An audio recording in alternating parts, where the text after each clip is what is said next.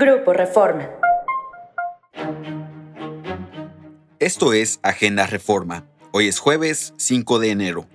Nacional. El equipo político del canciller Marcelo Ebrard, aspirante a la candidatura presidencial de Morena, denunció a funcionarios del gobierno de la Ciudad de México ante la Fiscalía General de la República por delitos electorales, al usar el programa de Pilares para promover la aspiración presidencial de la jefa de gobierno, Claudia Sheinbaum.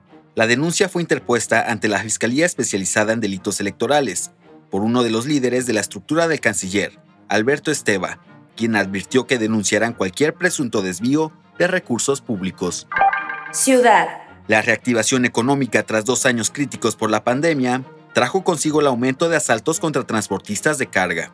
Javier Robles, del Grupo Multisistemas de Seguridad Industrial, aseguró que el circuito exterior mexiquense, el Arco Norte, y la carretera federal México-Toluca son las rutas con más atracos, asegurando que para los grupos delictivos, operar en carreteras cercanas a la zona metropolitana les representa mayor facilidad para trasladar los productos a tianguis donde ya tienen compradores. Internacional. Mudarse y comprar una propiedad en Canadá será imposible para ciudadanos extranjeros, incluidos mexicanos, por lo menos durante los próximos dos años. Una nueva ley que entró en vigor el primero de enero prohíbe a los no canadienses la compra de propiedades residenciales en el periodo señalado. De acuerdo a la prensa local, la medida se debe a que los altos niveles de demanda de vivienda durante la pandemia de COVID-19 provocaron que los precios promedio se dispararan.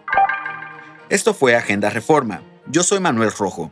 Encuentra toda la información en la descripción y en reforma.com. Síguenos en las diferentes plataformas de Grupo Reforma.